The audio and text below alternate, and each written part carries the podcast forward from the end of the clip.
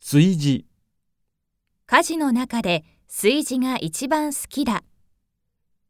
献立、毎日献立を考えるのは大変だ。リクエスト、家族のリクエストでメニューを決める。流し、流しで野菜を洗う。ちぎる、キャベツをちぎって鍋に入れる。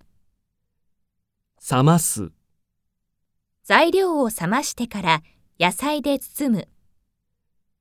煮える、魚が煮えていい匂いがする。味付け、我が家の味付けはちょっと薄い。薄める、味が少し濃いので水で薄めた。甘み、ケーキをよく作るが甘みは控えている。工夫、安い材料でも工夫すれば美味しくなる。添える、ハンバーグに人参を添える。挟む、パンにいろいろな材料を挟む。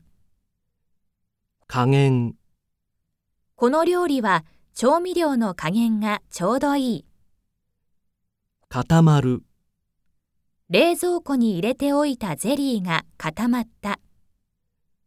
舐める、ソースを作りながら少し舐めて味を確かめる。臭い、魚が焦げて台所が臭い。冷める、スープが冷めたので食事の前に温めた。余分な、少し余分にカレーを作って冷凍しておく。容器、この容器は料理を冷凍するのに便利だ。